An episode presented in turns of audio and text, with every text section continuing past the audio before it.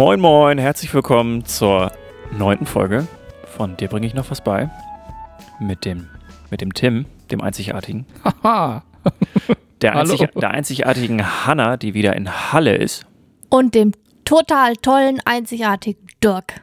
Das bin ich. Hi.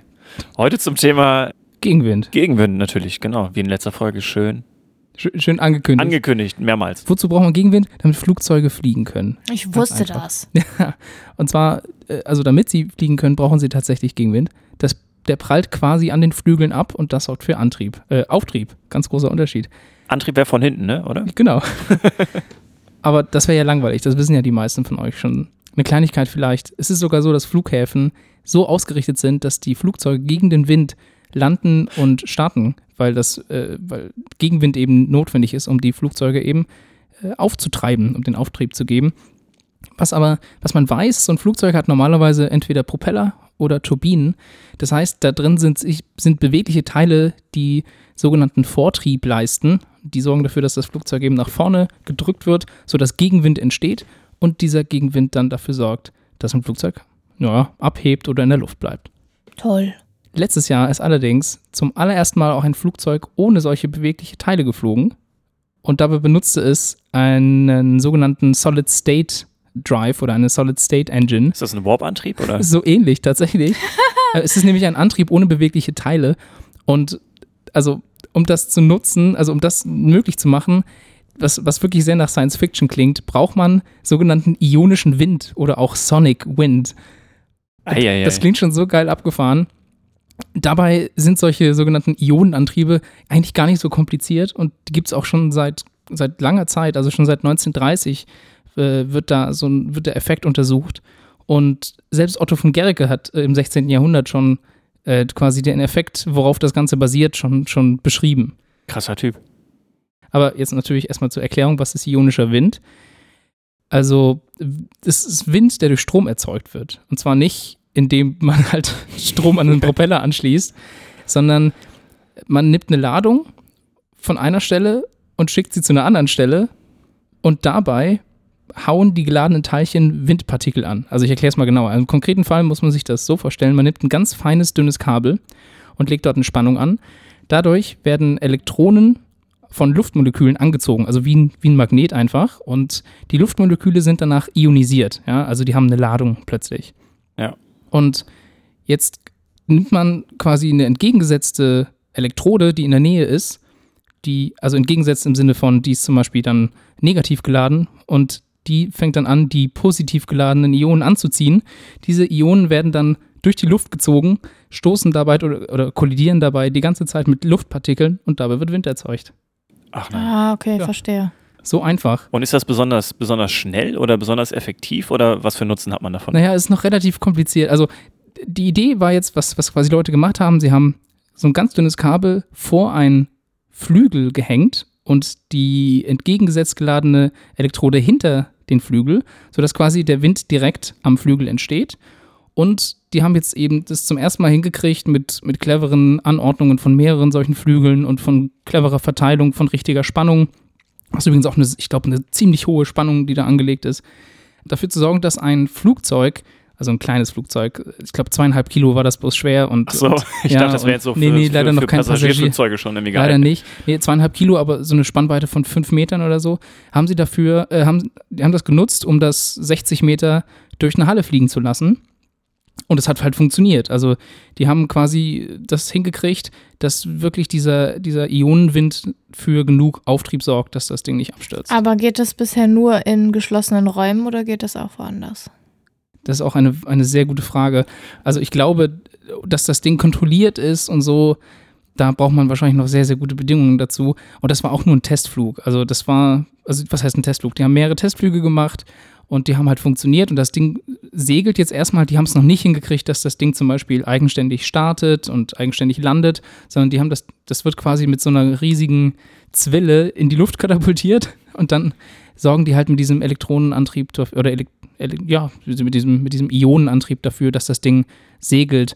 Die mussten das Ding aber abbrechen, weil sie, das war die größte Halle, die sie gefunden haben und haben dann quasi die, diesen, diesen Wind abbrechen lassen, damit der, damit der Flieger aufhört zu fliegen. Aber der ist kom komplett konstant gesegelt, das kann man sich auch angucken, es gibt Videos davon online. Und jetzt kann man natürlich sagen, ja, bis da die ersten Leute einsteigen, da vergehen noch ein paar Jahre. Muss auch erstmal größer werden. Ja, ja, genau. Und also die, wirklich die, wie sagt man, die, die, die Auswirkung ist noch, also quasi äh, die elektrische Ladung, die ich brauche, um einen gewissen Antrieb zu erzeugen pro Kilogramm, ist noch so schlecht, dass, dass man sagt, also bis man da wirklich Leute mit von A nach B kriegt, da muss noch, muss noch wirklich Muss noch viel was passieren. passieren, ja. Aber das ist auch gar nicht der Ansatz der Forscher. Also am MIT wurde das übrigens gemacht. Sondern die sagen, unser erster Ansatz ist, dass man zum Beispiel Drohnen revolutionieren könnte, weil man rechnet damit, dass in der Zukunft viele Dienste, zum Beispiel von, naja, zum, zum Beispiel DHL oder Amazon oder so, also Paketdienste von Drohnen übernommen werden. Und dabei entsteht rel relativ viel Lärm eigentlich, wenn diese ganzen Propeller unterwegs sind. Und Stimmt, die surren immer so Genau, die mega surren laut, immer. ja. Und diese, dieser Ionenantrieb, der ist halt komplett leise. Da bewegt sich auch nichts. Also würde dann so eine Drohne tatsächlich auch so, ein, so Quadrocopter-mäßig aussehen und der Wind würde dann an den einzelnen Propellern irgendwie entstehen oder Nee, nee, fliegt nee. das dann tatsächlich Nee, die wie so ein braucht ja kleines keine Flugzeug Propeller mehr, Der braucht sondern die schwebt Ja. quasi so, auf ja, dem stimmt, Luftstrom, klar. der unter ihr Ja, quasi richtig. erzeugt wird. Und sowas gibt es auch schon, schon seit Jahren. Das sind äh, so kleine Spielzeuge, ganz, ganz klein. Die sehen aus wie so, naja, wie so Aluhüte. Und die schweben dann so wenige Zentimeter über den Tisch. Äh, sogenannte Floater nennt man das. Kann man auch mal googeln, findet man sofort Videos und Bilder davon. Ach, genauso wie, wie mein Hubschrauber, mein kleinen, den Oh, wie abgefahren. Und wenn der das Hubschrauber hat ja einen Propeller. Ach ja, ach, Mensch, Leute, stellt ich, euch ich mal passe vor, auch einfach nicht auf. ja. wenn man dann irgendwie mit so Skateboards ohne Rollen. Genau, wir sind mit so einem Hoverboard Ja, quasi. genau. Ja. Mega cool. Ja. Und also das, das Ding ist halt, dass das zum ersten Mal geklappt hat, dass man ein Objekt, das, was, wie wurde es genannt, das schwerer ist als Luft, ja, Ja. Äh, dass, dass das quasi konstant gesegelt oder geflogen ist. Cool. Und das, ja. Und ich glaube, wenn man da jetzt ein bisschen Zeit und Forschung investiert, dann hat man da wirklich eine coole Möglichkeit gefunden, auch, auch zum Beispiel Abrieb und solche Sachen, die ja passieren, wenn du maschinelle Stimmt. Teile hast, ne, Propeller oder sonst was, Klar. dass da was schief geht oder dass da mit der Zeit irgendwie was kaputt geht. Na, du hast ja keine Ja. beweglichen Teile, Genau. ne? Du Und hast keine bewegliche Reibung. Teile haben dann Abrieb, genau richtig. Oder Reibung, auch Ener ja, Verlust dann irgendwie Ja. von irgendwie Energie. Spannend. Genau. Cool. Das heißt also, Gegenwind produziert durch elektrische Ladung, die durch den Raum fliegt. Eigentlich gar nicht so kompliziert, meiner Meinung nach ziemlich cool. Und Ich bin gespannt, was Ionenwind. da, genau, was da die nächsten Jahre noch rauskommt.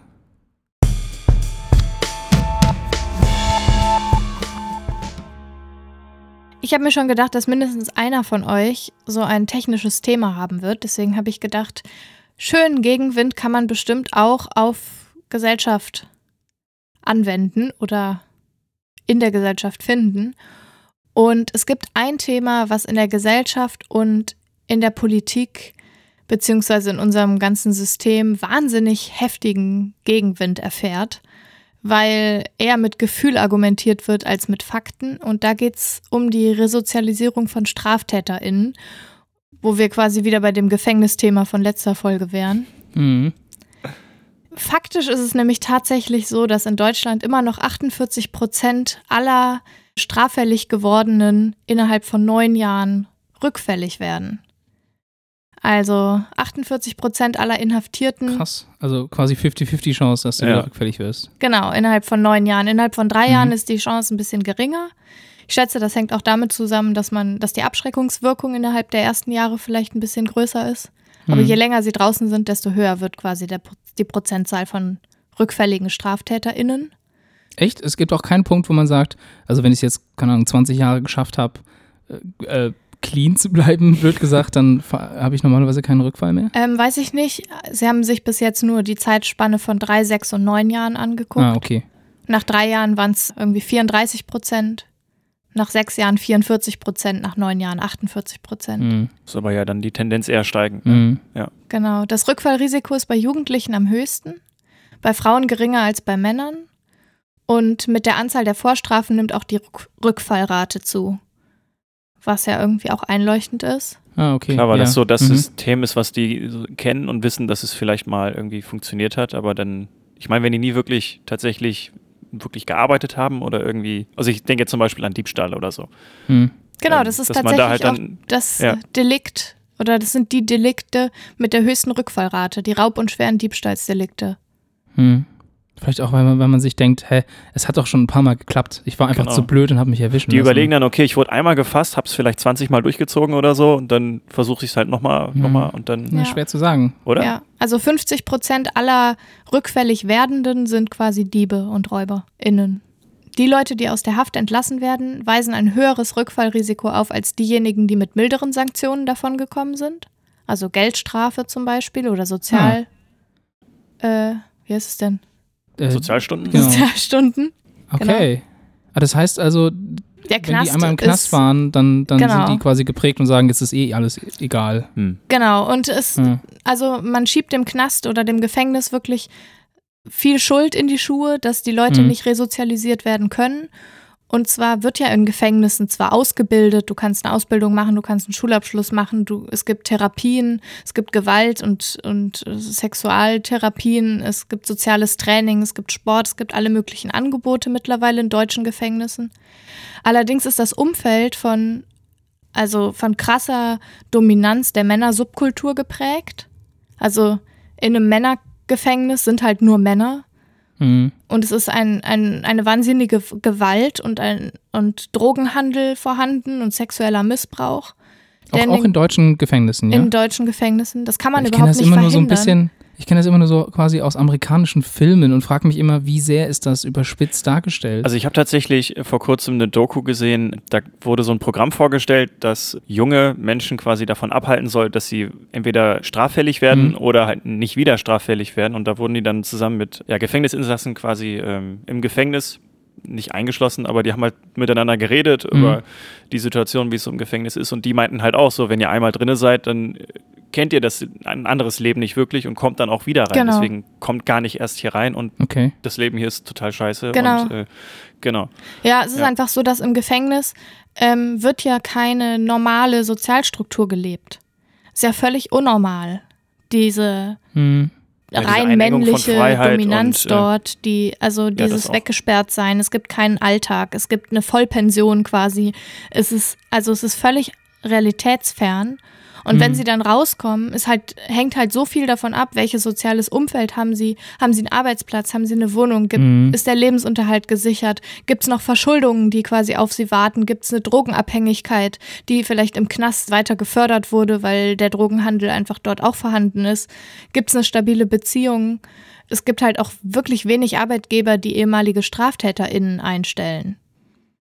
Ja, da sieht man auf jeden Fall, dass es echt mega individuell ist, oder? Also ich meine, das ist ja auch jetzt für eine Gesellschaft schwer, solche Menschen halt, gerade weil ja auch schon irgendwie Probleme dann vorhanden sind, ähm, die dann wieder zu integrieren, oder?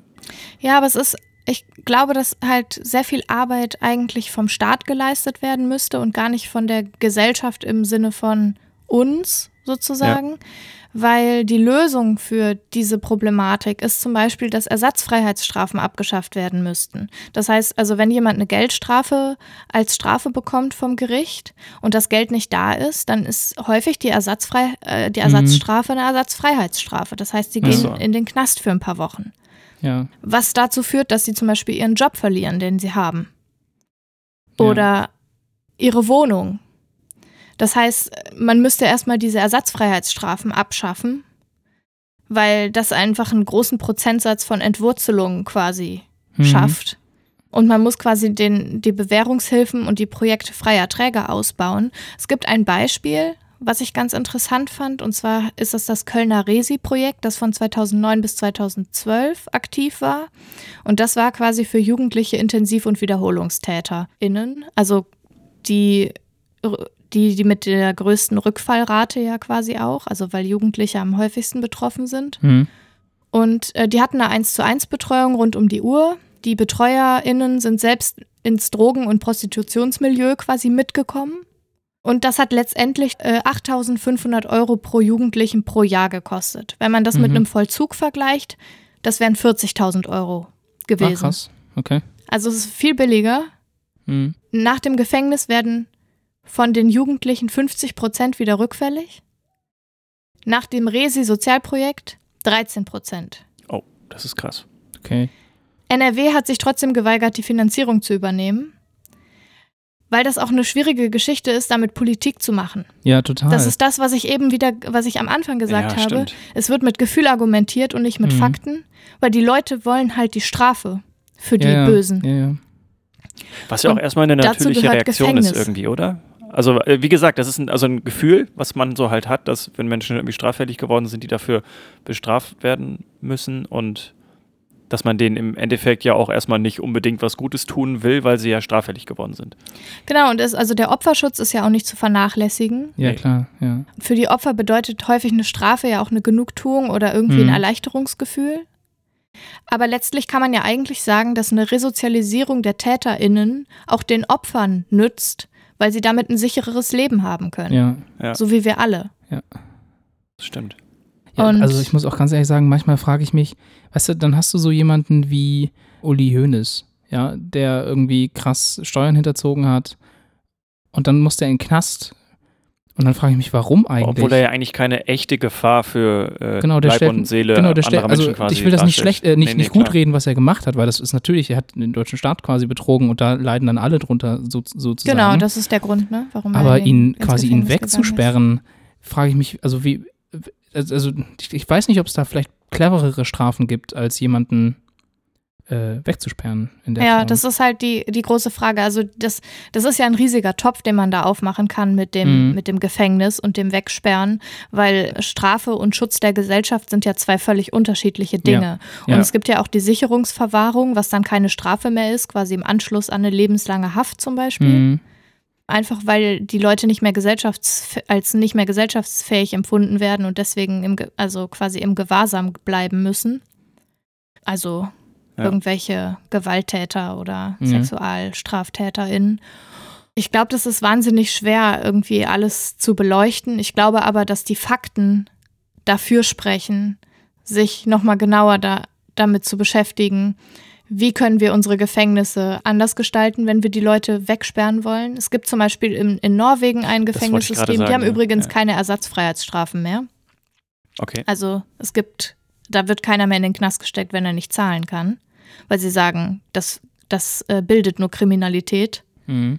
Aber da gibt es Gefängnisse, in denen die, also die Straftäter quasi ein wirklich gutes Leben haben. Also äh, da gibt es ja Gefängnisse, die teilweise auf, auf Inseln äh, sich befinden, wo dann die Straftäter quasi unter sich sind, irgendwie auch eine, eine Aufgabe haben, also irgendwie einen Garten pflegen müssen ähm, und da quasi auch, weiß ich nicht, ich glaube, die haben einen kleinen Laden oder so, dass sie quasi gar nicht erst äh, entso- entsozialisiert werden, so äh, dass sie quasi die ganze Zeit in einer Gesellschaft weiterleben, diese Strukturen trotzdem behalten, aber in irgendeiner Weise doch eingesperrt sind, in Anführungszeichen, äh, und halt nicht an dem wahren Leben so richtig teilnehmen können. Ja, genau, oder, oder auch andere Gefängnisse, wo, wo es, wie gesagt, auch so einen Laden gibt und äh, Möglichkeiten, äh, noch einen Beruf zu erlernen, und zwar wirklich verschiedene Möglichkeiten. Du kannst dich sogar zum Ingenieur ausbilden lassen dort oder zur Ingenieurin. Und was ich ganz spannend finde, ist, dass einfach deren Schlüssel von Gefangenen auf WärterInnen quasi wahnsinnig gut ist. Also es sind irgendwie 250 Strafgefangene und 380 Leute sind im Personal. Und Krass. das bildet ja quasi ein, eine Gesellschaft ab, wo die Leute im, in der Mehrheit sind, die sich an die Regeln halten. Und die, das Wachpersonal beschäftigt sich mit den straffällig gewordenen Leuten in diesem Gefängnis. Das heißt, sie sitzen zusammen und spielen Karten und unterhalten sich ganz viel. Also es ist nicht, wir sperren euch weg und wir passen auf, dass ihr nicht gewalttätig werdet, sondern es ist ein, wir unterhalten uns mit euch und fristen die Zeit mit euch quasi hier, in der ihr weggesperrt seid von der Gesellschaft, um das Beste daraus zu machen. Das klingt ja, auf die, jeden haben, Fall ihr, mega die haben ihre Rückfälligkeit innerhalb der letzten zehn Jahre durch diese Art von Gefängnissen auf, von 60 Prozent auf 30 Prozent reduziert.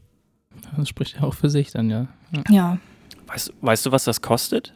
Also das ist ja schon. das ist wahnsinnig teuer. Ja, ja, also ein erheblicher Personalaufwand und Klar. äh, Ja, ja, ja, und auch das Equipment in den oder? Ja, na klar, das auf jeden Fall. Ja, das ist keine Frage. Also wenn dadurch dann Kosten langfristig eingespart werden, weil sie Mhm. weniger rückfällig werden, ist Genau. das natürlich, lohnt sich das Ja. langfristig. Aber trotzdem Ja, muss ja also das langfristig rentiert sich das sicherlich. Kurzfristig ist es eine wahnsinnig teure Anschaffung Ja. und auch eine wahnsinnig teure Haltungskosten. Das ist klar. Klar. Aber wenn wir quasi unsere Demokratie als Sozialsystem sehen und das quasi beinhaltet, dass wir wollen, dass sich alle einfügen können, dann müssen wir quasi nicht nur Hartz IV für die Leute, die nicht arbeiten können, bezahlen und bereitstellen, sondern wir müssen auch dafür sorgen, dass die Leute, die die Regeln nicht befolgen können, aus welchen Gründen auch immer, die bestmögliche Betreuung bekommen, damit sie die Regeln befolgen können. Meiner Ansicht. Kann ich eigentlich nur äh, unterstützen. So viel zu meinem Gegenwind. Vielleicht habe ich jetzt ganz viel Gegenwind gemacht gegen die Politik.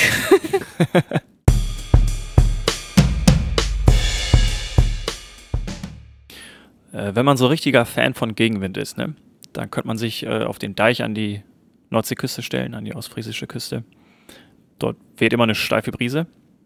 Oder man geht auf die Barrow Island, das ist so die Insel, wo der stärkste Wind der Welt mal gemessen wurde, mit 408 km/h. Oder. Äh, das ist so geil, was du immer für Fakten hast. Ja, ne? Äh, oder man geht auf den äh, Jupiter. Ich hab's gewusst. Dort gibt es nämlich den größten Sturm des Sonnensystems. Der sogenannte Great Red Spot. Ja. Den hat man vielleicht schon mal gesehen, wenn man so ein Bild vom Jupiter sich anguckt, ja. dann ist das immer so ein äh, tatsächlich ein sehr ziemlich großer roter Punkt. Ziemlich großer, ja. dunkelroter Punkt. Ja. Und dort äh, werden Windgeschwindigkeiten von bis zu 800 km/h gemessen. Mhm. Das ist ganz schön schnell. Ich dachte sogar noch mehr. Ich, es gibt Orte auf, der, auf dem Jupiter, die noch schneller sind, aber nicht halt in diesem Sturm. Okay. Und dieser Sturm, der weht tatsächlich schon seit über 400 Jahren. Das ist in kosmischen Skalen ist das erstmal relativ wenig, wenn man sich ja. so überlegt, womit so ja Astronomen quasi mit welchen Jahreszahlen die so hantieren. Äh, aber jetzt auf irdischen Skalen 400 Jahre Sturm ist schon ziemlich lang.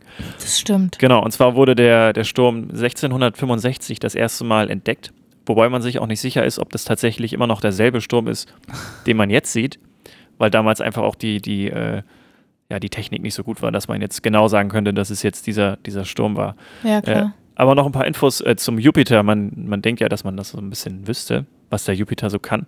Der Jupiter ist ja der, der äh, hat den Namen vom König der Götter aus der römischen, römischen Mythologie. Nicht umsonst ist ja auch der größte, ne? Genau, ist der größte und der schwerste, hat 62 Monde, ist also quasi ein kleines. Entdeckte Monde. Entdeckte Monde, ja. wahrscheinlich sind da noch mehr äh, ja.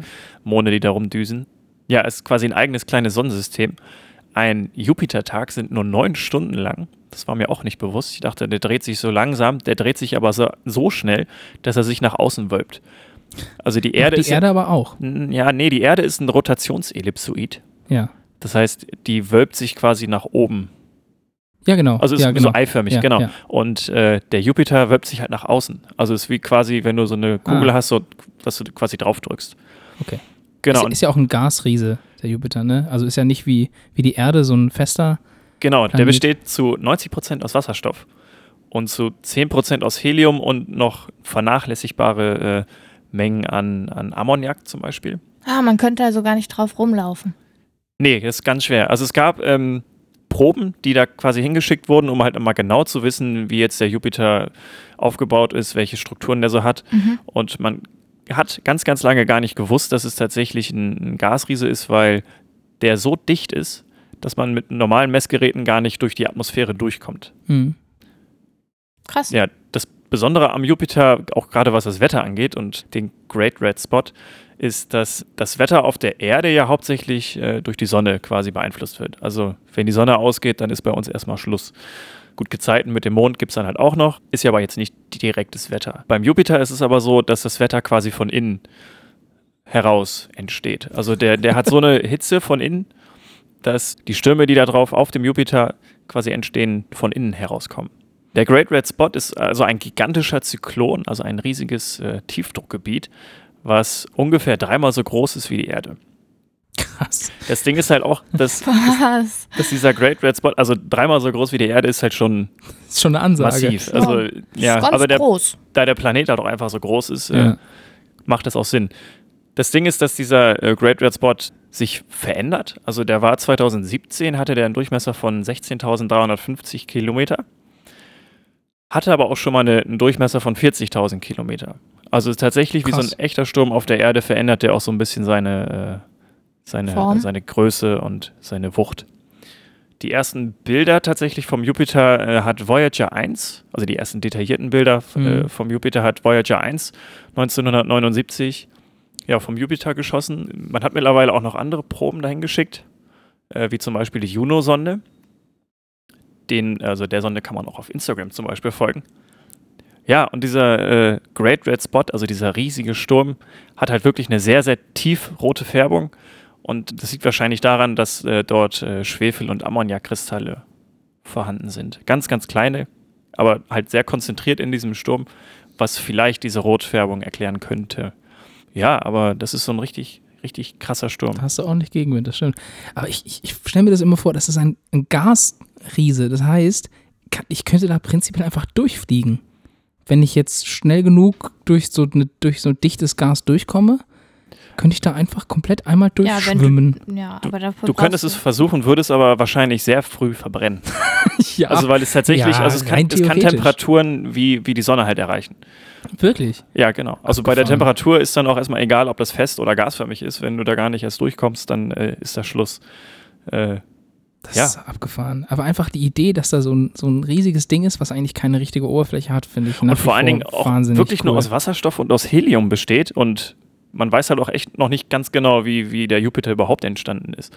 Dass halt eine so große Menge an, an, an Gas sich sammelt und dann da solche, solche Wetterphänomene quasi verursacht. Ich habe auch einen Wissenschaftler gehört, der gesagt hat, dass man die Stürme auf dem Jupiter anscheinend besser voraussagen kann als die Stürme äh, auf der Erde. Ja, wahrscheinlich einfach wegen dieser, wegen dieser Größe. Ja, die bewe bewegen Ja. sich wahrscheinlich einfach ganz anders. Ja, und die Zusammensetzung ist vielleicht auch anders. Also in, Das auf der sein. Erde hast du halt Stimmt, noch ja. andere Gase vielleicht, weiß ich nicht. Ähm, Ja, bestimmt. Also wenn man ein richtiger Sturmfan ist und äh, die weite Reise nicht, äh, nicht Scheut. Äh, nicht scheut, dann kann man sich auf den Weg zum Jupiter machen. Nice.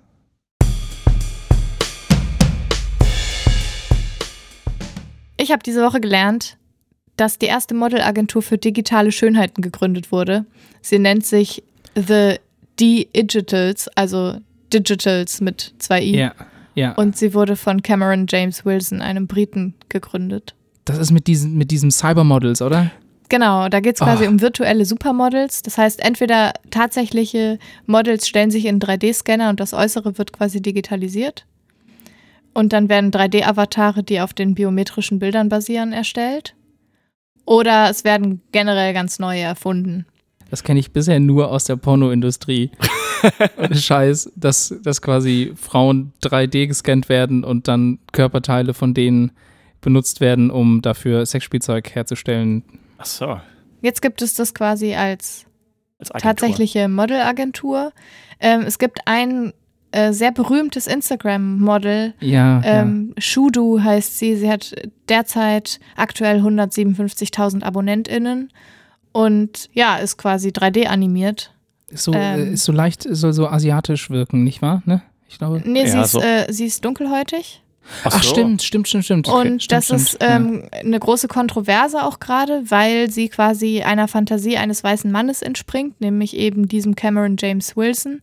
Und sie quasi die digitale Projektion eines weißen Mannes von real gelebter schwarzer Weiblichkeit ist. Mhm. worüber sich halt ein paar Leute aufregen. Es gibt auch noch ein, eine andere Influencerin, die heißt Lil Mika Michaela und hat 1,5 Millionen Follower auf Instagram.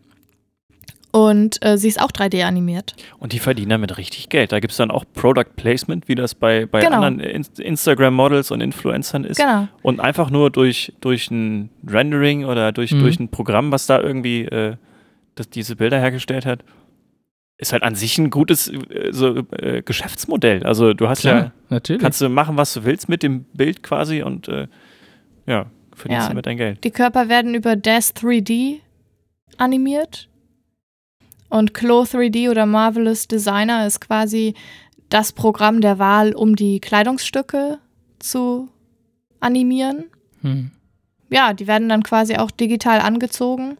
Und es ist auch gar nicht so unüblich, weil bereits jetzt sind in manchen Online-Shops Kleidungsstücke nur digital vorhanden Mhm. und werden dann quasi das erste Mal hergestellt, wenn man sie bestellt.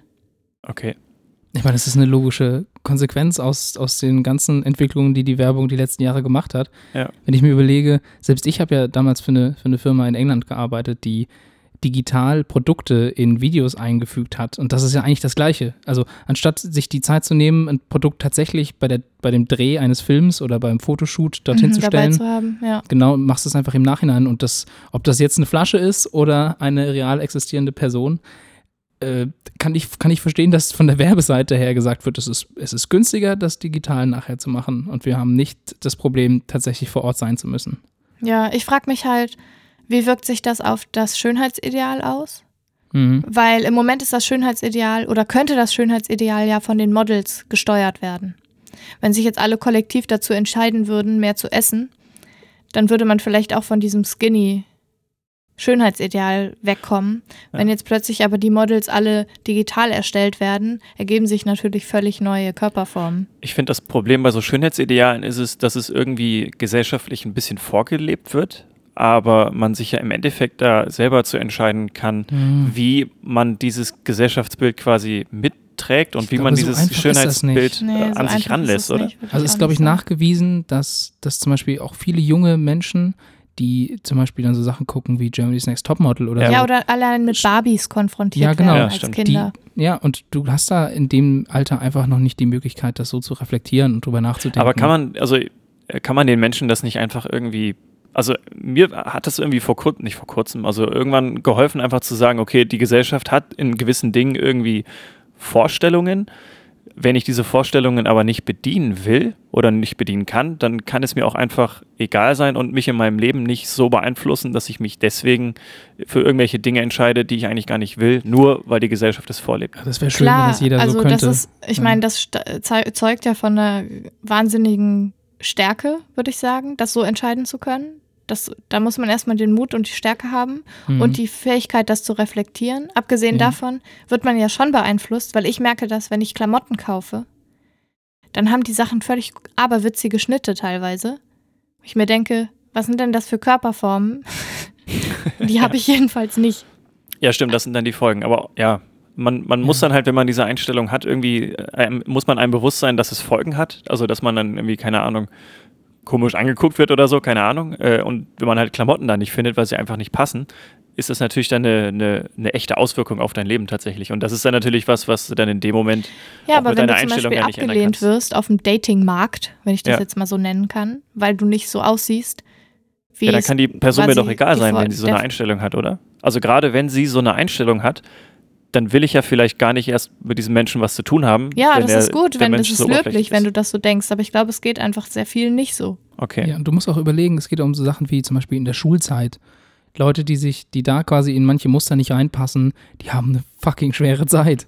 Ne? Ja, das Oh glaube ja. ich, klar. Ja, Ja. und solche Sachen. Aber ich glaube mal nochmal zurück zu dem, zu dem Thema, wie das auch die, diesen Influencer-Markt verändern wird, weil ich glaube, dass Leute, Leute sind ja nicht doof. Also heutzutage folgen viele Leute auch Models und lassen sich davon beeinflussen, aber ich glaube, dass das, was auch immer wieder gesagt wird, dieses Thema der Authentizität, ich glaube, das, das, das, das wirkt dort auch. Und ich glaube, dass ein digital erstelltes Model mit der Zeit, oder wenn das so wäre, dass der Markt übernommen wird von digitalen Models, dass das auch nicht mehr so funktioniert in der Form. Leute sehen sich, glaube ich, nach Personen, mit denen sie sich tatsächlich Identifizieren. identifizieren können, die sie zur Not auch mal auf der Straße treffen könnten, wo die sagen können, Ja. hey, das ist eine Person, die eigentlich hat die das gleiche durchgemacht wie ich, bei ihr lief es besser oder sie hat es besser hingekriegt und man versucht quasi die Lebenswege, glaube ich, zu kreuzen in einer gewissen Form und Ja. Parallelen zu finden. können. Das kann ich Und mir das- auch vorstellen. Und wenn man sich Shudo und Lil Michaela anguckt, die sehen beide wahnsinnig animiert aus. Ja. Also, Also, es gibt Bilder von Shudo, wo man denken könnte, vor allen Dingen so Porträtaufnahmen, wo Ja. man denken könnte, okay, da ich ist weiß jemand nicht mit genau, Photoshop ob die- ordentlich drüber gegangen und Ja. das ob sieht die einfach gut animiert aus. ist, ja. genau. Aber bei Lil Michaela, also die kommt auch aus einem Start-up, die hat nichts mit dieser die Digitals Model Agentur zu tun. Bei der, die sieht aus wie bei den Sims. Ja, ja. Also ja gut, da hast du dann natürlich keine Authentizität irgendwie. Also Nee. da weißt du von Anfang an, okay, Genau. Das ist irgendwie animiert und Aber ja. trotzdem hat sie 1,5 Millionen Follower und hat dementsprechend Dior Product Placement und was Ey. auch immer. Das meistgelikteste Foto zum Zeitpunkt der Aufnahme Stimmt. ist ein Ei. Ja, also die Wege des, des Instagram-Marketings sind, sind äh, unergründlich. Ja. Ja. Aber hey, seitdem wir auch Instagram haben, könnt auch ihr uns folgen und uns ein Like da lassen. Ja. Das ja, stimmt, virtuelle. Supermodels. Yay.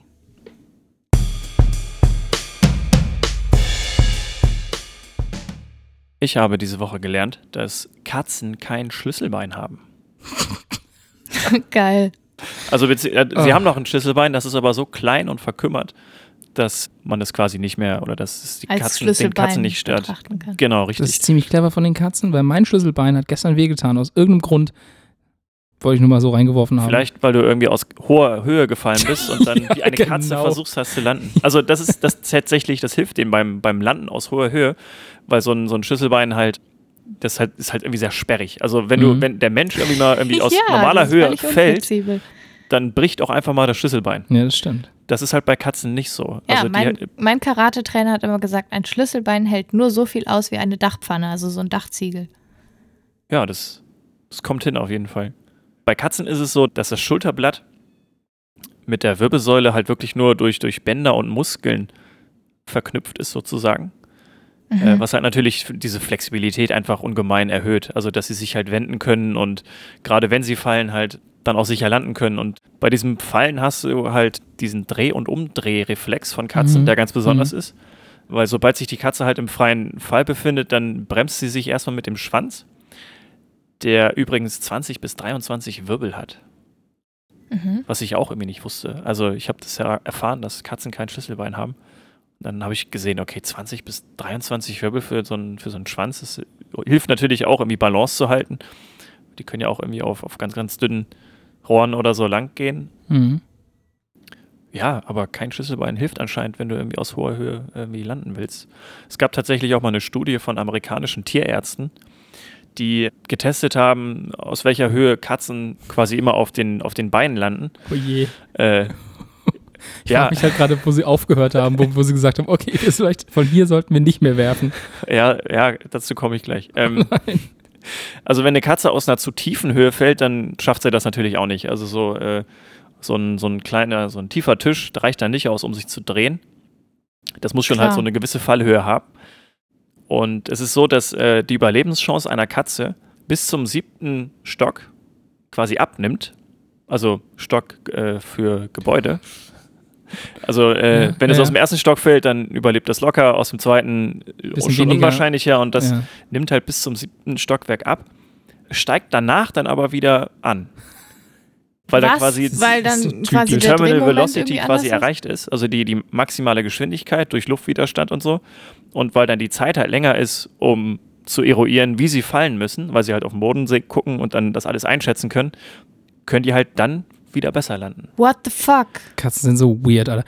Ja. Es ist einfach so Das sind auch extrem Viecher. zähe Tiere. Also die können Ja. halt, also man sagt ja nicht zu Unrecht, dass sie sieben Leben haben. Ich dachte neun. Ja. Neun? Nee, sieben, oder? Sieben? Neun Die haben auf jeden Fall ganz Ahnung. viele, Viele Leben. Äh, genau, richtig. Äh, sind aber manchmal auch so ein bisschen Arschlöcher, habe ich das Gefühl. So ein bisschen Ja. wie Ziegen. Da gibt genug Studien, die be belegen, dass Katzen sich einen Scheißdreck für ihre Besitzer interessieren. Ich finde das mega geil. Ich finde das so sympathisch. Dass, dass einem alles einfach egal ist. oder? Ja, und dass sie einfach sich nicht so unterbuttern lassen wie so Hunde. Aber ich finde deswegen Hunde irgendwie, die, die sind halt so ein echter Gefährte irgendwie. Denen So. kann man was beibringen und die, die haben, die sind mir irgendwie sympathischer, Ja. weil sie Ich wollte jetzt auch keine Position sind. beziehen zu Katze oder Hund. Das hast du aber Hast du ganz schon deutlich. nein, nein, nein. Ich finde Also Hunde Katzen auch toll. können ganz süß sein, aber selber eine haben würde ich, glaube ich, glaub Ich würde auch keinen Hund haben wollen. Ich will die Verantwortung einfach nicht. Ja, das ist halt dann wie so ein Familienmitglied, so ein bisschen, glaube ich. Ja, aber fliegt man mit einem Hund in Urlaub, dann musst du ja in Quarantäne und. Ja, aber mit, ist mit einer Katze ja nicht anders, oder? Nö, die Katze kannst du allein zu Hause lassen. zu Hause lassen. Ja, so. stimmt, Ja. das stimmt auch wieder. Naja, auf jeden Fall ähm, sind, sind Katzen ziemlich badass, wenn es ums Fallen angeht. Ja, wirklich. Und die haben dann ganz schön viel Gegenwind. Pa, pa, pa. Oh, stimmt. Boom. Ohne Schlüsselbein.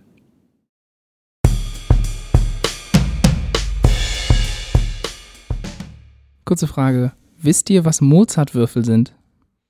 Mozart, ich kenne Mozartkugeln. Ja, Mhm. plattgesessene Mozartkugeln. Mhm. Von Wombats. Sehr gut. Sehr gut. Also es gibt tatsächlich von Manna, äh, also diese Firma, die diese Manna-Waffeln herstellt, gibt es auch Mozart-Würfel. Das sind Mozartkugeln in Viereckform. Aber wenn man von Mozart-Würfeln spricht, spricht man eigentlich von was anderem. Also Mozart, man weiß das, der hat ganz schön viel komponiert. Er hat, äh, über 600 Werke hat er geschrieben und da war Mhm. alles dabei. Also irgendwelche Kirchensachen und äh, Minuette und, Und, Opern. Äh, Und und Opern und alles Mögliche, genau. Und der hat teilweise einfach als Auftrag von irgendjemand bekommen, ha, kommst du bitte zu meinem Geburtstag und spielst hier noch äh, oder schreibst für mich extra noch irgendwie einen Walzer oder so.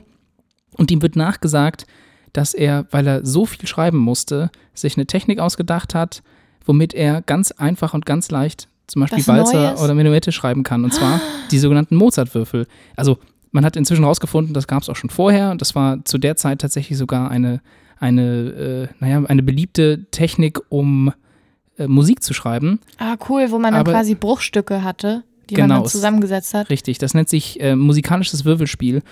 Und man nimmt einfach zwei Würfel zum Beispiel, würfelt die und je nachdem, welche Zahlen rauskommen, nimmt man halt, guckt man in eine Tabelle und in jeder Tabelle steht quasi ein, schon ein vorgeschriebener Takt drin. Und dann mache ich das irgendwie 18 Mal oder so und zack, habe ich meinen eigenen Walzer geschrieben. Wichtig dabei ist eigentlich nur, dass die Tabelle so angelegt ist, dass ich zum Beispiel einem festen ähm, Harmonieschema folgen kann. Das Mhm. Einzige, was variiert, ist quasi der Rhythmus und die Melodie. Und ja, Ja, keine Mozart hat eben, und so. ja genau, und Mozart hat eben auch sowas rausgebracht, er hat das veröffentlicht, das gilt auch als mit so das bekannteste Würfelspiel und das heißt eben Anleitung, so viel Walzer oder Schleifer mit zwei Würfeln zu komponieren, so viel man will, ohne musikalisch zu sein, noch etwas von der Komposition zu verstehen. Humor hatte der Mozart ja auch irgendwie schon ja, damals. ja, anscheinend, ne?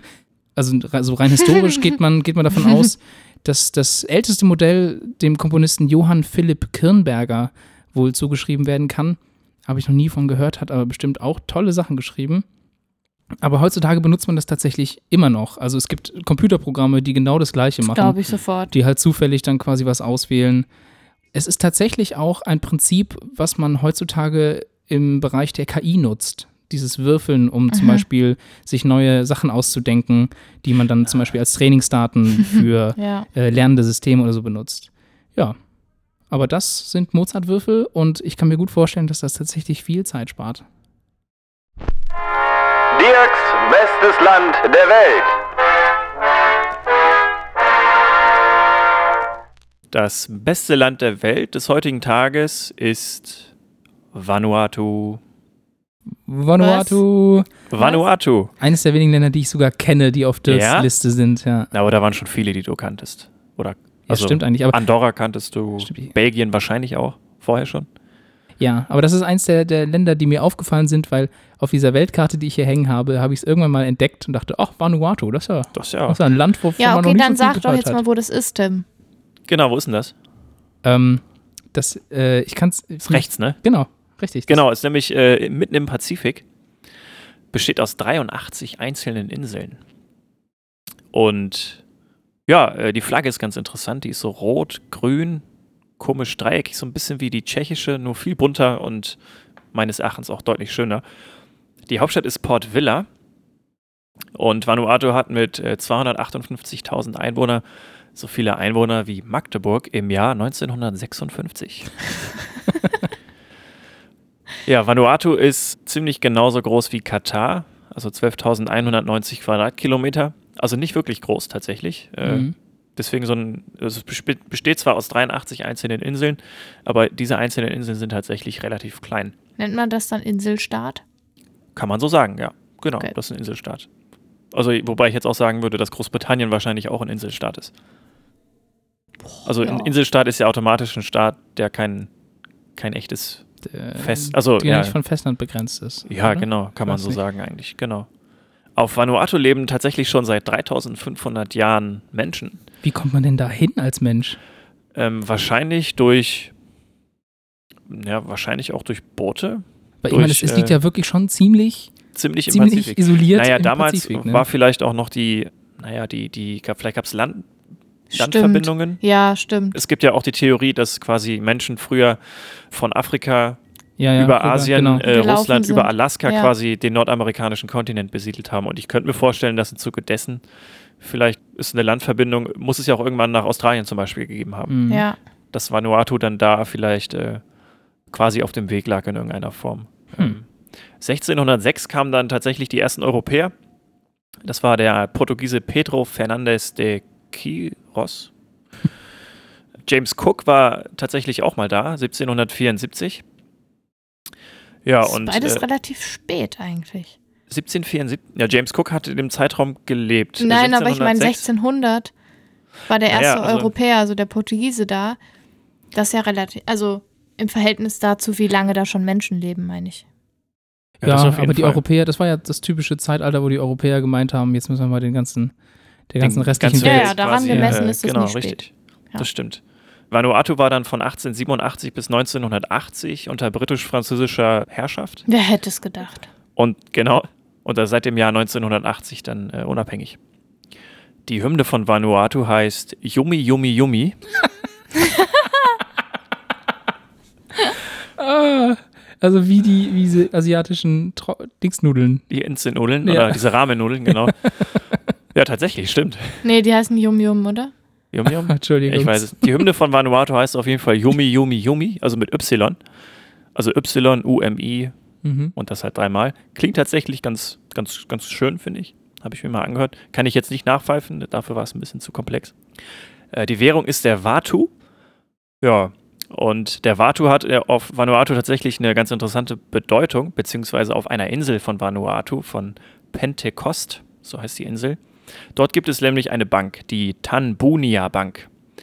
Und diese Bank hat sich darauf spezialisiert, jedem Gegenstand, den es so gibt, den man bewegen kann, einen gewissen Wert Zuzumessen. zuzuschreiben. Also Mhm. Steine und Bäume. Genau, Und, also Muscheln, äh, Wildschweine, Stoßzahn eines Wildschweins, irgendein Stein, wird dem halt irgendwie ein Wert zugeschrieben. Da gibt es eine offizielle Tabelle und dann kannst du damit tatsächlich handeln. Also du hast, kannst äh, dann ah, zu einem Bäcker gehen und bestellen. Währung, sondern Genau, du bezahlst dann quasi einfach äh, mit einem Stein oder so, der gut aussieht. Der hat dann offiziellen Wert laut dieser Bank. ja. Damit kann man dann tatsächlich normal bezahlen. Und das Lustige ist, dass diese Bank auch einen guten Rat oder eine alte Geschichte, die man erzählt, quasi auch einen Wert Oh, wie zuschreibt. cool ist das denn? Also quasi eine, äh, ja, wie sagt man, äh, wenn man zum Bäcker geht und dem Bäcker oder der Bäckerin irgendwie, weiß ich nicht, irgendwie einen Schwank aus der Jugend erzählt, dann hat das einen Wert und davon kann man sich dann ein Brötchen kaufen. Oh, wie schön. Das ist super cool. Oh, ja, die Idee finde ich auch ganz schön. interessant. Also tatsächlich so ein bisschen Back to the Roots. Auf jeden Fall ganz cool. Das ist übrigens ein Grund, warum Vanuatu das beste Land der Welt ist. Äh, Definitiv. Dann gibt es noch zwei andere kleine Gründe. Und zwar ist Vanuatu das Land, das hat man vielleicht schon mal in Dokumentationen gesehen, die diese hohen Holztürme bauen und dann mit Ja, äh, so Lianen runterspringen. Ja. Also diese äh, frühe Form der. Des Bungee Des Jumpings Bungee-Jumpings, sozusagen. genau. Genau, richtig. Das äh, ist auch sehr ja, mutig, würde ich mal sagen. Ich weiß nicht, das hat tatsächlich mehr so Balzgründe, könnte ich mir vorstellen. Ja, und als letztes, das habe ich auch in, ich glaube, in einer ähnlichen Dokumentation gesehen, dass es auf Vanuatu eine Bewegung gibt, die sogenannte Prinz Philipp-Bewegung. Ja, stimmt. Die, Stimmt. die Ja. verherrlichen Prinz Philipp, also den, den, den Mann der Queen, wie eine Göttheit. Also wirklich, die, Warum? die 1974 hat das Königspaar Vanuatu tatsächlich besucht, weil das ja, Ja. auch zu dem Zeitpunkt noch äh, britisch besetzt war sozusagen. Und seitdem ist dieser Glaube halt an Prinz Philipp als eine Gottheit, weil er halt so viel Wohlstand auch für die Insel gebracht hat zum Beispiel, so groß, dass sie ihn tatsächlich als Gottheit Ja. vererben. Das, hat einen, das hat einen eigenen Namen, dieses Phänomen. Ich weiß aber leider nichts, wie es heißt. Ich habe es auch gelesen, ja. aber äh, jetzt in der Verbindung jetzt Genau. nicht, nicht unbedingt für wichtig erachtet. Aber Gibt es denn noch mehr so Völker? Genau, dann- richtig. Die halt dann- quasi durch, ja. durch, durch Flugzeugabstürze im Zweiten Weltkrieg zum Beispiel das erste Mal Kontakt mit, äh, mit sogenannten Weißen halt hatten und deswegen äh, diese Menschen halt auch vergöttern. Also da Ja. gibt es dann auch Inseln, die dann so Militärparaden äh, abhalten, die dann so Stöcker nehmen, die dann so wie Gewehre aussehen, Ja. damit sie quasi den, diesen Menschen da äh, Ja. Und alles, Tribut weil sie quasi einmal in, in der Geschichte Kontakt hatten mit, Genau. mit so, mit, also manchmal haben, haben die auch Geschenke und so bekommen. Ne? Ja, genau, richtig. Und dann sind die aber wieder abgezogen und zack ist man für die nächsten hunderte von Jahren äh, eine Gottheit. Also das ist schon abgefahren. Auf jeden Fall, ja. Und auf Vanuatu treffen halt sehr, sehr viele Dinge irgendwie zusammen und deswegen hatte ich das Gefühl, dass Vanuatu das beste Land der Welt des heutigen Tages ist. Hanna. Ha, ha, ha. Hannas Hass. Ich finde ja, man sollte Make-up für Männer salonfähig machen. Aber nicht so, wie das gerade passiert. Und zwar habe ich eine tolle Werbung bei Facebook angezeigt bekommen. Und zwar für War Make-up. Es handelt sich dabei um ganz normales Make-up in irgendeiner chemischen Zusammensetzung fürs Gesicht, um einen ebenmäßigeren Teint zu erzeugen.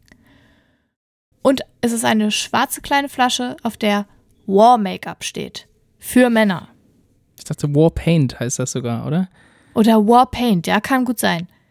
Das heißt, Make-up für Männer ist nur okay, wenn es mit Krieg assoziiert wird, weil Krieg ja wahnsinnig maskulin ist. Es ist auch so lustig eigentlich. Das ist, das ist ja wirklich, was ist Make-up? Das ist nicht Kriegsbemalungssachen. Das ist nicht wie das, was man Das vielleicht ist selbe, kennt. genau, dasselbe Zeug, was du in einer anderen Tube hast, wo einfach Make-up Genau. draufsteht, ist dann einfach, Genau. äh, ja. Also Ja. das ist nicht wie, wie, wie zum Beispiel, wie man es kennt, diese schwarzen Balken, die sich dann Soldaten unter die Augen machen oder auch bei, bei Footballspielern, damit die Sonne nicht blendet. Da geht es nicht um irgendwelche Kampfbemalung, sondern es ist wirklich Make-up, damit die Haut zum Beispiel reiner aussieht oder sonst irgendwas.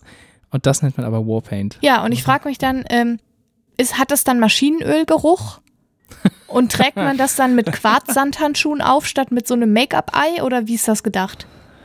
Ähm, Weiß ich nicht. Wahrscheinlich genau so. Also, Oder ich finde man es hört so dann ganz viel so Death Metal und abartig. man muss gleichzeitig in so, in so, in so triefendes Fleisch beißen, während man das aufträgt. Also ich, ich bin ja Freund von Bartöl gewesen, als mein Bart noch ein bisschen länger war. Und da gab es dann auch Bartöl, was so, so nach Lagerfeuer gerochen hat. Also so ein, so ein, Ja. so ein Raucharoma drin hatte. Jesus. Und das ist halt auch sowas, was halt dann wieder genau in diese Kerbe haut, so ein bisschen. Also ich verstehe ja, also ich habe ja am Anfang gesagt, ich finde das gut, wenn Make-up salonfähig gemacht wird, weil ich finde, Männer sollten sich genauso schminken dürfen wie Frauen. Also in unserer Gesellschaft quasi. Und dass da keiner mehr doof guckt oder schief guckt oder wenn sie sich die Nägel lackieren wollen oder so. Also es ist ja total bescheuert, dass das überhaupt nicht anerkannt ist. Das finde ich super wichtig und finde ich auch richtig. Und ich finde es auch richtig, wenn man Brücken schlägt, damit das passieren kann. Aber irgendwie ist es schon ein Armuts- Armutszeugnis für unsere Gesellschaft, dass das bisher nur so zu funktionieren scheint, dass man das Make-up Warpaint nennt. Also, jetzt muss ich mal ganz kurz Gab fragen, es ist das, das in- Produkt tatsächlich oder ist das. Nee, das Produkt gibt es wirklich, das weiß okay, ich, aber ich ist dachte, das, das wäre so ein, so ein April-Scherz quasi. Nein, nein, nein. Einfach, ach das, so. ist, das ist ernst gemeint, Ach, aber das, ist das nicht in Deutschland, oder? Das ist in Amerika, oder? Ja, es sind USA. Ja, okay, dann, Da, Okay. da ist ja der Bezug zur Armee und so auch nochmal ein ganz anderer als hier in Deutschland. Ich glaube, Stimmt. dass du ja, aber in du musst doch Deutschland so kein ein Produkt Make-up zur Armee beziehen. Nie. Ja, aber also ich, ich glaube, man muss trotzdem, trotzdem einen Unterschied machen zwischen, zwischen quasi der amerikanischen Gesellschaft und zum Beispiel der, sag mal, zentraleuropäischen Gesellschaft, wie wir sie hier ja, stimmt, da sind die Reaktionen auch nochmal ein bisschen anders und Also auch der Bezug jetzt zum, zum Krieg und zum Militär Genau, ist ja in also- Amerika bist du ja ein stolzer Patriot, wenn du für die Genau. Truppen bist und in Deutschland ist das alles vielleicht auch berechtigt halt ein bisschen reduzierter, sag ich mal. Ja. Ja, aber ich krieg die Werbung angezeigt in Deutschland. Das ist auch schon mal blödes schon Targeting, wirklich ne? schlecht gemachte Werbung Ja. ist. Warum bekommst du denn die Werbung? Das ist tatsächlich komisch. Obwohl ich, Ja, weiß ich nicht. Obwohl ich ehrlich sagen muss, dass der Welt irgendwie weniger Make-up besser stehen würde als mehr Make-up, oder? Ja, das ist ja, das also ist, das finde ich, kann jeder machen, wie er lustig ja. ist. Ja, na klar, Wenn jemand natürlich, nein, aber, Hat, soll er sich äh, schminken, ja. wenn jemand keinen Bock hat, soll er sich nicht schminken. Ja. Nee, klar, natürlich. Ja. Genau, und also Das ist ja jeder eigenständig. ich, also irgendwie, also ganz häufig ist es ja sowieso schon so, dass Männerprodukte ein schwarzes, also so eine Mhm. schwarze Verpackung haben und so. Oder das finde ich dunkelblau, schon ja. auch schon albern.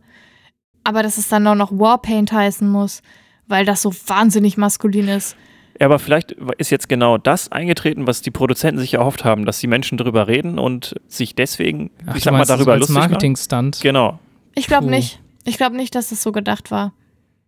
Ich, Also es, äh, es Ja. geht natürlich viral in den ganzen feministischen Mhm. Gruppen und in den toxisch männlichen Gruppen, die gibt es ja auch. Also, also in denen, wo sich quasi auch Männer mit toxischer Männlichkeit auseinandersetzen. Kann ich euch nur ans Herz legen, macht Spaß. Aber also ich glaube, es ist, wirkt nicht so, als wäre es als Marketing-Gag gedacht.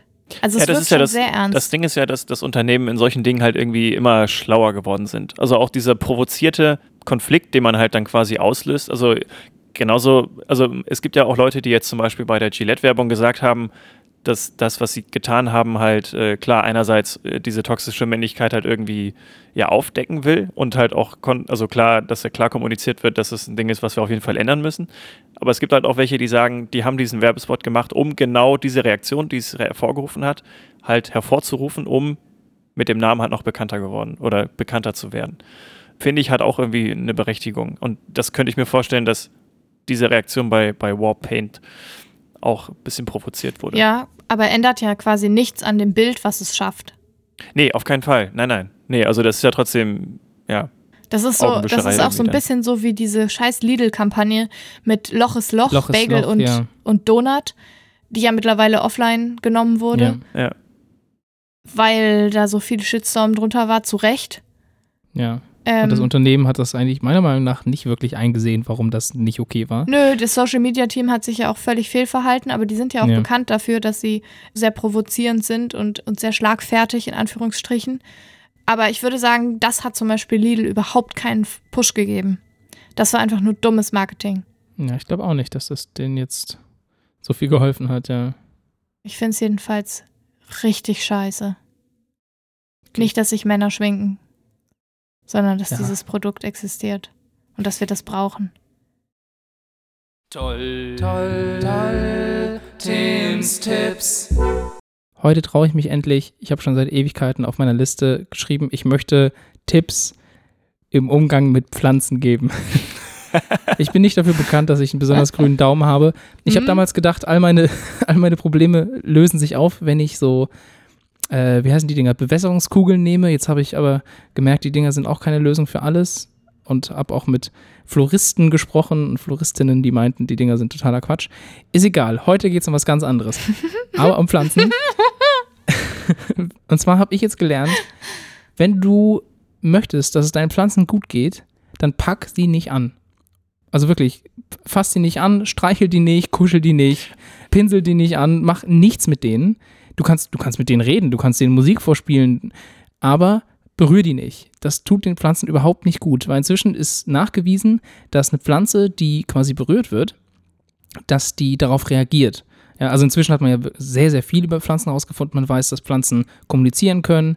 Manche können sogar hören. Also man hat so Tests gemacht, dass man so Sound abgespielt hat von Raupen, die Pflanzen, also die Blätter essen und darauf reagieren Pflanzen nachweislich. Es gibt sogar Pflanzen, die so sehr simple What? Arten von Augen haben. Ja, ist total abgefahren. Also Pflanzen Augen? Sind, Okay. Ja, also die können quasi, die haben so Die reagieren auf Licht einfach Genau, irgendwie. die, die können quasi tatsächlich so Lichtveränderungen in so Formen wahrnehmen, dass man sagen könnte, es ist eine sehr simple Form der visuellen okay. äh, Wahrnehmung.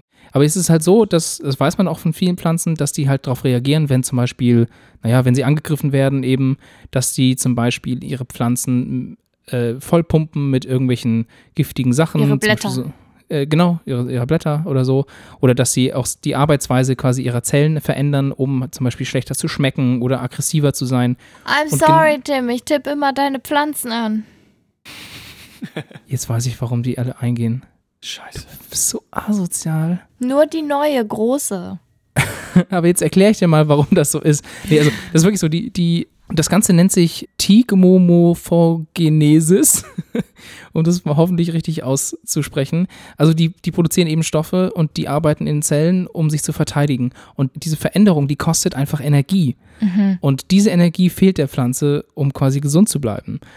Und daher gehen die meisten Pflanzen mit der Zeit tatsächlich ein, wenn man sie zu das oft ist berührt. aber fehlkonstruiert, ehrlich wahr. Ja, man geht davon aus, dass das daran liegt, dass Pflanzen nicht zu nah beieinander wachsen sollen. Also wenn Pflanzen Ah. nah beieinander sind, dann berühren die sich quasi Im Wind irgendwie, dass dann. oder so oder Ja. sonst was und würden sich ja gegenseitig Nährboden und Ja, Sonnenlicht das streitig machen. ja. Und das ist quasi so eine Art Schutz auch, dass, dass die eben nicht zu nah beieinander sind. Aber das hilft uns natürlich auch, besser zu verstehen, wie man mit den Pflanzen eben umgeht. Also auch in der, in der Agrarwirtschaft, wie weit müssen irgendwelche Bäume voneinander wegstehen oder Pflanzen voneinander wegstehen, um sinnvolle Ergebnisse zu erzielen. Und für mich als Hobbygärtner in meinem eigenen Zimmer hilft es jetzt natürlich auch zu sagen, ich kuschel nicht mehr nachts mit meiner Pflanze und ich kitzel die auch nicht mehr. Und vielleicht hilft das dann, dass ein paar davon länger leben als sonst. Also ich habe ja einen Kaktus drüben gehabt. Oh, ist er ja. gestorben? Der, also der ist, der ist umgeknickt. Ja. Der, Kak der Kaktus ist jetzt tatsächlich, ich bin jetzt 25 Jahre alt, der Kaktus war 21 Jahre alt, 22 Jahre alt. Der ist umgeknickt eines Nachts. Dann habe ich versucht, den umzutopfen, aber der sieht im Moment gar nicht gut aus und der wird wahrscheinlich, äh, also definitiv werde ich ihn die nächsten paar Tage äh, entfernen, ähm, Beerdigen. beerdigen. Ja, Ach, genau, was für ein richtig. Witz. Bei Kakteen weiß ich nicht, Die- ob die die, kannst da, du eh die nicht kannst du eh nicht anpacken- anfassen. anpacken, also das stimmt. deswegen weiß ich jetzt nicht, was ich da falsch gemacht habe. Der ist einfach Ähm, zu groß geworden. Also die, Wahrscheinlich, die, ja. die, die Handregel ist, oder nennt man das Handregel? Egal. Die, die, Faustregel. Regel, die Faustregel ist Wasser, Sonne, das war's. Mehr Ja. nicht. Also nicht zu viel Wasser, nicht zu wenig Wasser, Das halt das nicht Ding. zu viel Sonne, Ja. nicht zu wenig Sonne. Da, also daran scheitere ich im Großteil eigentlich, habe ich das Gefühl. Aber du kannst sonst alles machen. Spiel, wie gesagt, spiel Musik vor, außer wenn es darum geht, dass es klingt wie, Wie Raupen. wie Raupen, die Blätter fressen. Kannst du alles machen, kannst mit denen reden, aber pack sie nicht an. Okay, ja, try. Danke.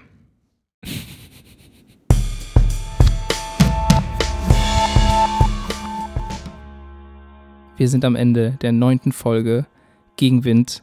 Wir haben uns quasi durch den Wind gekämpft. Und am Und- Ende mit unseren Nerven. Ja, sind, sind gut angekommen. Also mir geht's noch ganz gut. Wir sind Mir, ja, mir geht's auch ganz wir gut. mussten ja auch nicht durch den Jupiter fliegen. Also alles. Nee, dann wäre aber Ende Gelände gewesen. So, neunte Folge. Das heißt, nächste Folge haben wir unser erstes kleines Jubiläum. Ja, wie, hat, hat ein Jubiläum nach zehn Folgen eigentlich einen besonderen Namen? Dezaeum? Dez, Deziibum oder so? Weiß ich nicht, zehntes, zehnter Hochzeits, zehnter Hochzeitstag? Das ist die steinerne, steinerne Steinerne, Hochzeit. Wir feiern steinerne Holz. Hochzeit. Holz, ich weiß es nicht. Keine Ahnung. Das finden wir bis zum nächsten Mal raus. Aber wir wagen uns mit einem Thema zum nächsten Mal nicht nur auch thematisch auf ganz neuen Boden. Das nächste Thema ist nämlich Freiheit, sondern wir nehmen uns auch die Freiheit und gehen zum ersten Mal raus aus unseren vier Wänden. Oder in dem Fall sind es acht Wände, weil wir in zwei verschiedenen Räumen. Ist egal. Wir gehen raus, wir werden uns äh, rausbegeben auf den Kölner Karneval und werden dort Ganz versuchen, äh, für euch rauszufinden, was ihr auf jeden Fall wissen müsst Über Freiheit. über Freiheit. Und zwar nicht, was wir denken, was wichtig ist, sondern was die Kölner Kölner Karneval Jecken und genau. Jeckinnen oder wie man immer das, das nennt, äh, der Meinung sind, dass ihr wissen sollt. Wir sind gespannt, wir haben noch keine Ahnung, wie das läuft und wie Es das wird auf jeden Fall ein Experiment, aber ich bin, ich freue mich jetzt schon drauf. Das wird lustig. Also ich, ich, ich schätze, dass wenn wir fragen, was das beste Land der Welt ist, Kölle die meistgehörte Antwort sein wird. Stimmt. Oh, ich, ich bin auch wirklich gespannt und auch die Tipps. Ich bin wirklich auch auf die Tipps gespannt. Also, Bier auf Wein, das lass sein oder so ähnlich. was ja inzwischen widerlegt ist. Das Ne? stimmt. Aber ja. Ähm, ihr nee, wisst nee, Bescheid. Wein auf Bier, das rate ich dir. Bier auf Wein, das rate ich dir. Es ja, vielleicht kriegen Solche wir das Tipps Tipp. kriegen wir Genau. dann auch hoffentlich. Ja. Ich, ich freue mich. Lasst euch genauso wie wir überraschen. Es wird auf jeden Fall die erste Outdoor-Sendung mit dem Thema Freiheit. Schön, dass ihr dieses Mal wieder dabei wart. Schön, dass Dirk da war und Ja, schön, dass gerne. auch Hannah da war. Danke, Tim, dass du da dann. warst. Na klar. Danke, Jim. Und Danke. wir hören uns dann, ja, frisch und munter in Freiheit wieder bei der nächsten Folge. Macht's gut. Ciao. Ciao. Tschö.